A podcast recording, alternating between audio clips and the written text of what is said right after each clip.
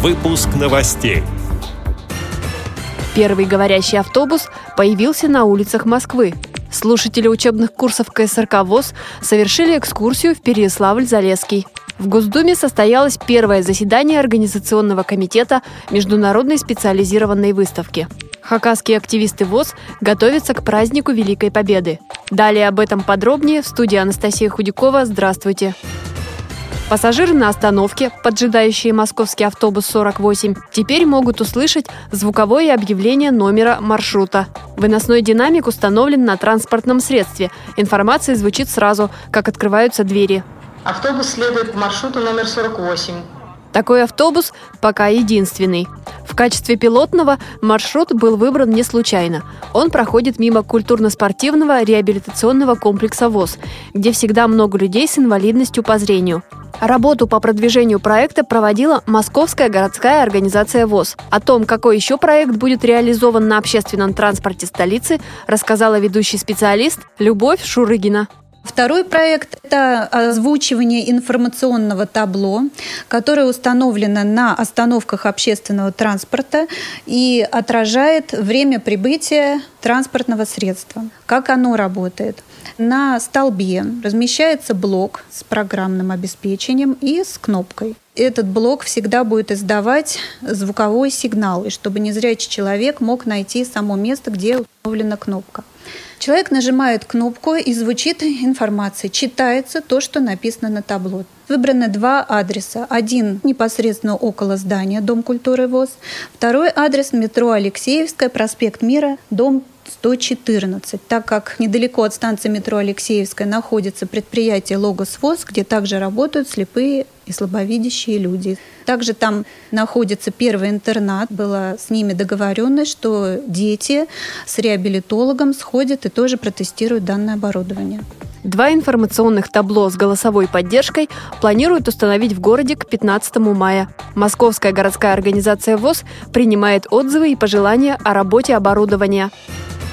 В учебной части культурно-спортивного реабилитационного комплекса ВОЗ прошел выпускной сразу четырех групп слушателей. Одна из них – спортивные реабилитологи. Они изучали вопросы реабилитации инвалидов по зрению средствами физической культуры и спорта. Впервые в этот курс включили тему «Волейбол для незрячих и слабовидящих». Новые знания по программе получили 12 человек. Теперь они будут развивать этот вид спорта у себя в регионах. Еще три группы учащихся познакомились с компьютерными и адаптивными технологиями. Как всегда, сотрудники КСРК ВОЗ подготовили обширную культурно-спортивную программу. С интересом прошли соревнования по настольному теннису и мастер-класс по биатлону. Массу эмоций вызвала экскурсионная поездка в Переяславль-Залесский, древний город Центральной России в Ярославской области.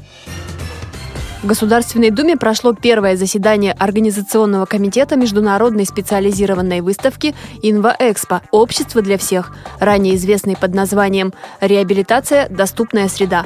Новую концепцию выставки в этом году поддержала комиссия при президенте России по делам инвалидов. В состав оргкомитета вошел вице-президент ВОЗ Владимир Сипкин. Руководство Всероссийского общества слепых предлагает шире представлять работу общества на выставочных мероприятиях. В частности, интерес может представлять оснащенность техническими средствами реабилитации библиотеки в Красноярске, а также работа издательско-полиграфического комплекса «Логос ВОЗ».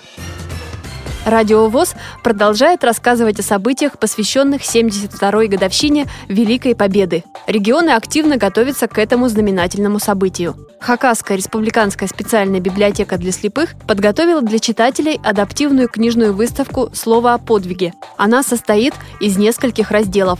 Хакасия в годы Великой Отечественной войны, памятные места, детям о войне. На выставке также представлены фильмы с тифлокомментарием о войне. Вечер, посвященный великой дате, пройдет сегодня в Хакасской региональной организации ВОЗ. На встречу приглашены ветераны Великой Отечественной войны и труженики тыла. Тех, кто не сможет присутствовать на этом вечере, члены ВОЗ посетят и поздравят на дому. После мероприятия состоится торжественное возложение цветов к вечному огню. 9 мая активисты Хакасской организации ВОЗ выступят на площадках города с музыкальными номерами. С этими и другими новостями вы можете познакомиться на сайте Радио ВОЗ. Мы будем рады рассказать о событиях в вашем регионе. Пишите нам по адресу новости собака ру. Всего доброго и до встречи!